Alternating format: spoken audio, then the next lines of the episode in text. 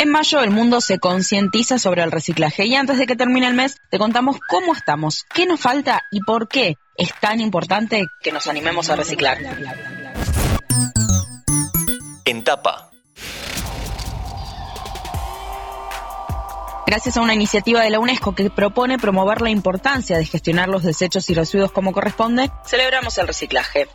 Según datos oficiales de 2021, en la Argentina se producen 45.000 toneladas diarias de basura.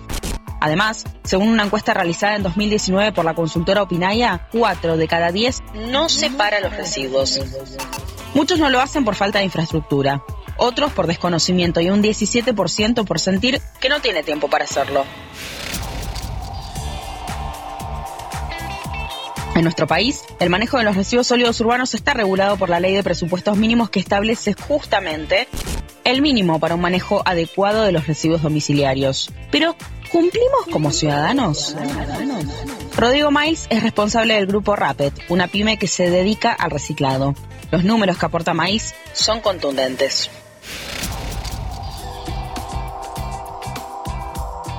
Hoy en Argentina se reciclan el 25%, es decir que 3 de cada 4 botellas terminan en arroyos, basurales a cielo abierto o en el mejor de los casos, enterradas en rellenos sanitarios. Lo más importante para que aumente el porcentaje de reciclado es la separación en origen. Pensémoslo de esta forma. El petróleo con el que se produjo la botella tardó más de un millón de años en formarse, y la naturaleza va a demorar 500 años en degradar el plástico de esa botella, para que nosotros la hayamos consumido en cuanto, en una hora, un millón quinientos años por una hora de consumo.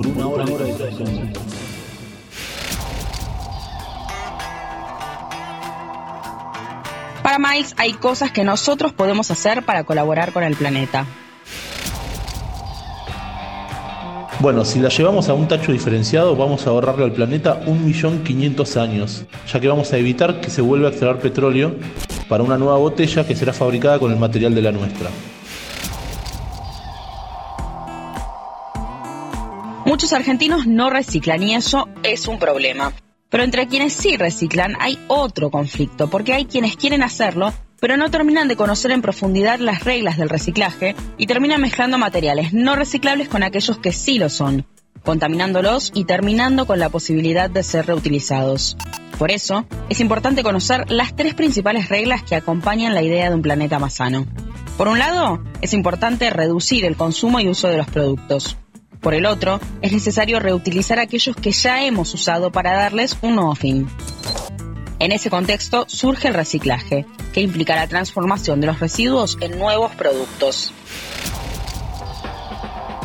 Mientras tanto, es importante concientizar. Así lo ve Rodrigo González, director nacional de Medio Ambiente y Economía Circular de la Fundación Papa Francisco, una organización que busca conformar una operativa concreta y territorial y estimular la conciencia ambiental.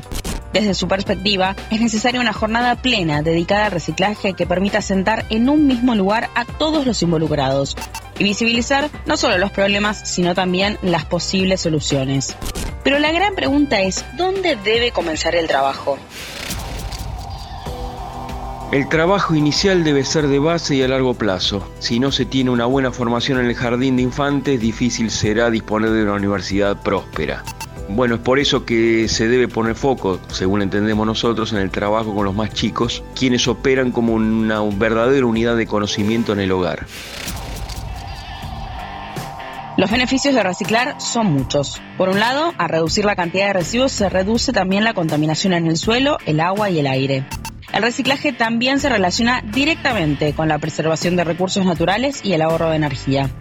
En Etapa no queremos despedirnos sin antes regalarte algunos consejos generales sobre el reciclaje e invitarte a que te sumes. Los elementos que puedes reciclar son el papel, el cartón, los plásticos, metales y vidrios. Un aspecto fundamental es que todos deben estar limpios y secos. Y es que si tienen restos orgánicos ya no pueden recuperarse. Sin dudas, el trabajo debe comenzar por casa. En los estatus del Estado, mientras tanto, es importante que se trabaje en políticas públicas. Mi nombre es Agustina Girón y nos vemos en el próximo episodio de En Tapa. Antes de deslizar para continuar con tus podcasts favoritos, seguí a Interés General en nuestro perfil de Spotify